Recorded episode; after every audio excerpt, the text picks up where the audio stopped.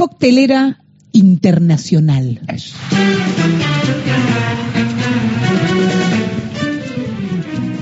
Me vienen, a la mente y me vienen porque trato, porque soy un lector compulsivo de información, porque miro los hechos y tal vez porque uno trata de a veces de, escapar o de tomarse un resuello en la mirada ansiógena e inmediatista de la, de la ansiógena dije, ¿eh? ojo, anoten, no, después, después pregunten, no importa. Ansiógena e inmediatista de, de, la crónica política que está en un momento muy espantoso en la Argentina.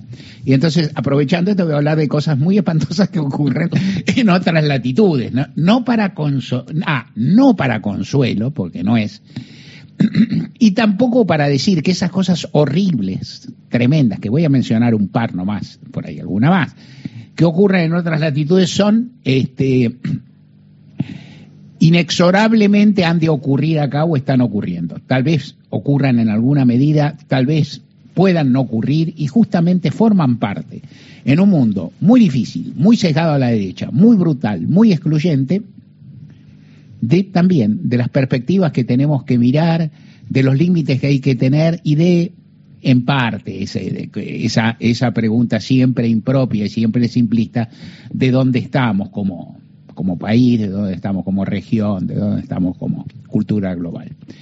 Me impresionaron en los propios medios de hoy, en la cobertura, dos informaciones, una que prácticamente viene en papel, porque no tiene, o en, digamos, o en redes, o sea, que no tiene imágenes que la sustenten, que es un fallo de la Corte de Estados Unidos que uno tendría que empezar a contarlo al revés, pero no tengo, tengo fiacas, esas cosas, ¿viste? Porque uno dice, ¿viste? Adivina dónde la, Corte dictó un fallo espantoso, de derecha, una vergüenza, un retroceso de décadas y el presidente del país, que es un demócrata, dijo que la Corte es una vergüenza y que esa, una Corte así no debería ser, en Estados Unidos de América, de Norteamérica.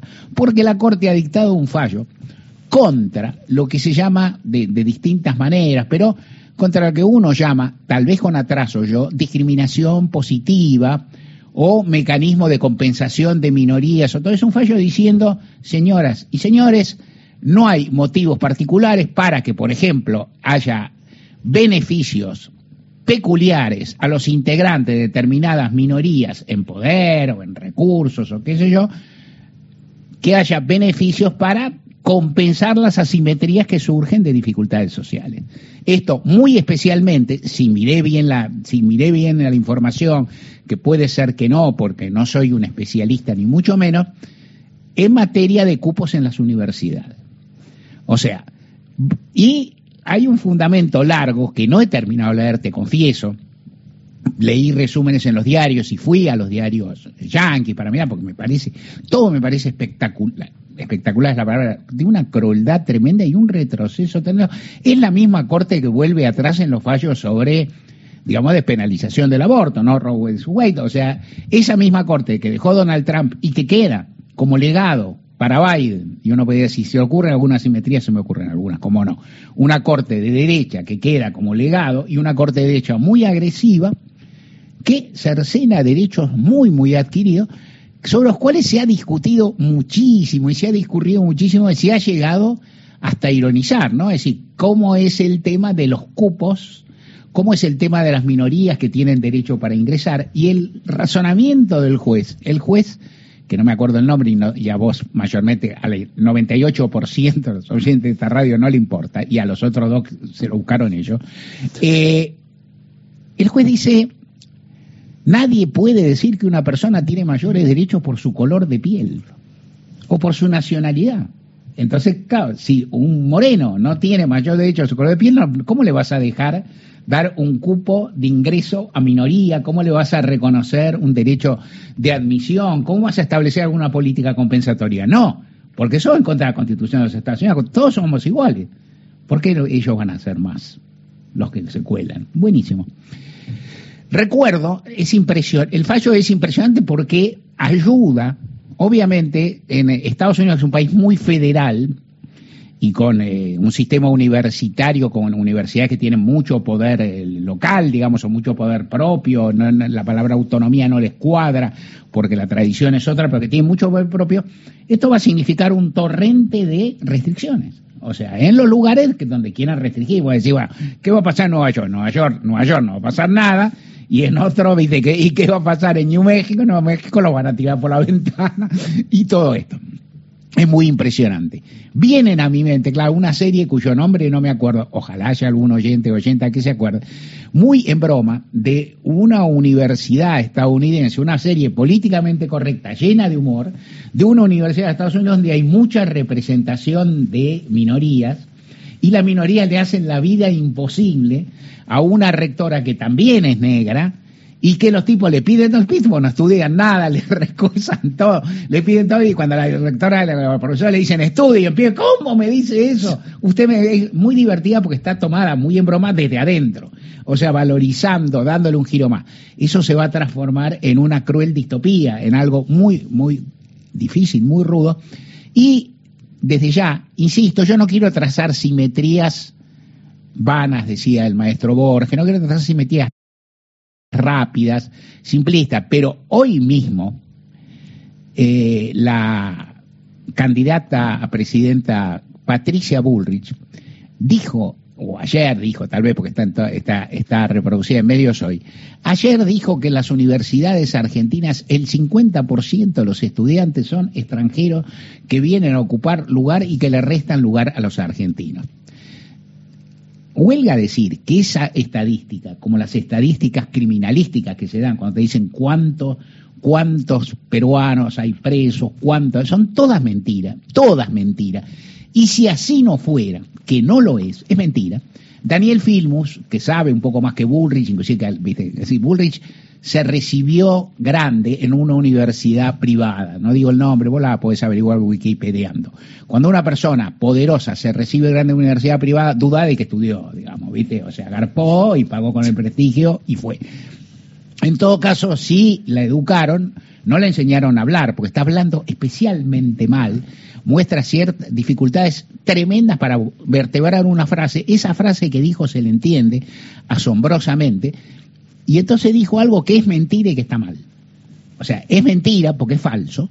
Daniel eh, Filmus estableció el número de, estudiantes que está, que aparte las universidades tienen, eh, tienen registros, tienen número de inscriptos, están informatizados, etcétera. Daniel Filmus estableció cuatro y pico por ciento, que es una proporción razonable y consistente con, con, el nivel de inmigración, que hay con un nivel de inmigración relativamente entusiasta respecto a las universidades en Argentina, respecto a países vecinos, que es un orgullo y no un demérito, y que es una forma de enriquecer la vida, la vida universitaria, su dinámica, la vida social y demás, con en general personas jóvenes, chicos y chicas de países vecinos y hermanos que te ayudan a ser más amplio, a ser más tolerante, a escuchar otras tonalidades de idioma castellano, cosas formidables, todo maravilloso.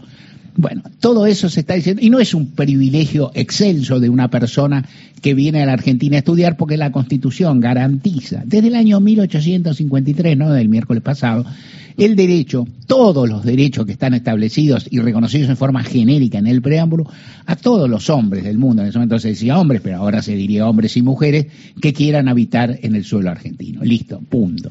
Tremendo. Un mundo cruel, sectario, discriminador, espantoso, expresado en un fallo de un tribunal superior en un país que viró un poco en su materia política y que respecto del poder de la Corte, del Poder Judicial, se queda medianamente estancado.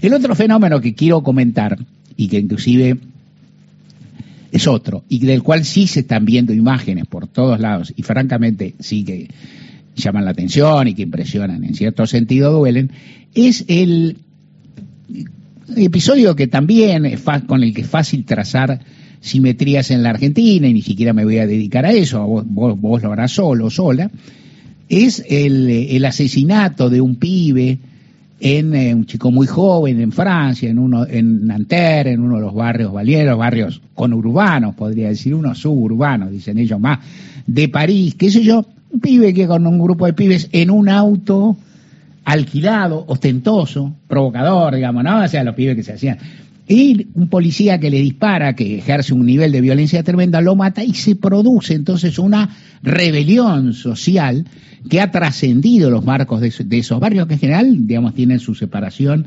física y cultural y su lógica, no, no tienen vallas, no tienen, hablamos de Francia, de París, no tienen vallas, no tienen barreras, no tienen cortinas de hierro, no tienen muros, pero los, en cierto sentido sí los tienen. Y la protesta no solo ha llegado y se ha hecho muy fuerte, protesta con mucha violencia, protesta con virulencia, saqueos, episodios tremendos. Hay alguna imagen de algún lugar, tampoco estoy haciendo la crónica de esto, digo, pero hay alguna imagen de algún lugar en que toman un colectivo y van rajando por un colectivo de noche por algún lugar muy pipí de, de París o de sus alrededores. O sea, hay una especie de rebelión social cuyo alcance nunca se puede saber, que tiene que ver con esto.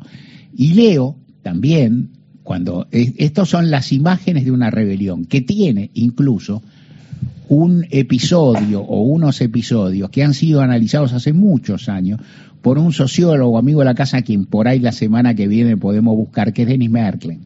Denis Merkel es un sociólogo oriental, el de origen uruguayo, que se crió en la Argentina porque los viejos se exiliaron acá, eh, huyeron de la dictadura uruguaya, se, educó en el barrio de Vita, se educó en la Universidad Argentina y es un destacado ahora es un destacado académico en Francia, digamos, pero escribe sobre Francia, es un fenómeno, Denis es un fenómeno.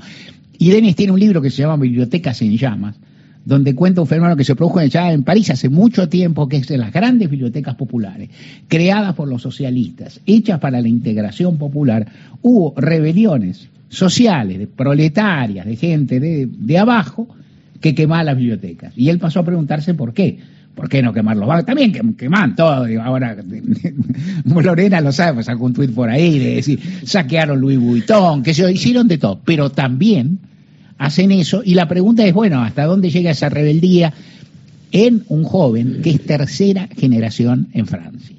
O sea, o sea, es un joven al que no se le, al que no se le reconoce socialmente en un punto la condición de francés y recontra francés, como, ¿no?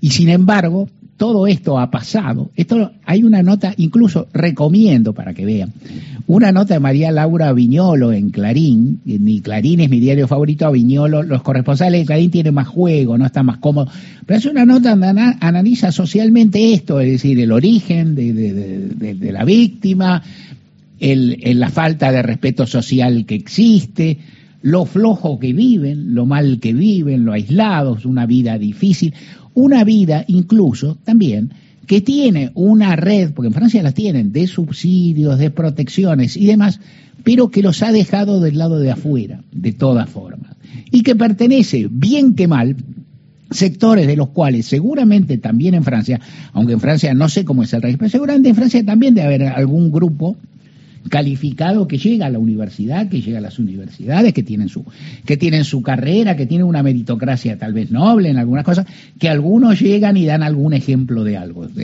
ya se me va el tiempo, otro día te cuento algo al respecto, pero que tienen experiencias de integraciones y no son los países más racistas del mundo, ni mucho menos, no son los países que no han hecho nada al respecto, ni mucho menos, pero son los países que se encuentran en un tránsito muy, muy difícil, en un mundo en que hay mucha agresividad, mucha violencia, mucha exclusión, y que es en parte el mundo en que vivimos y que tiene que ver también con las opciones que nos encontramos.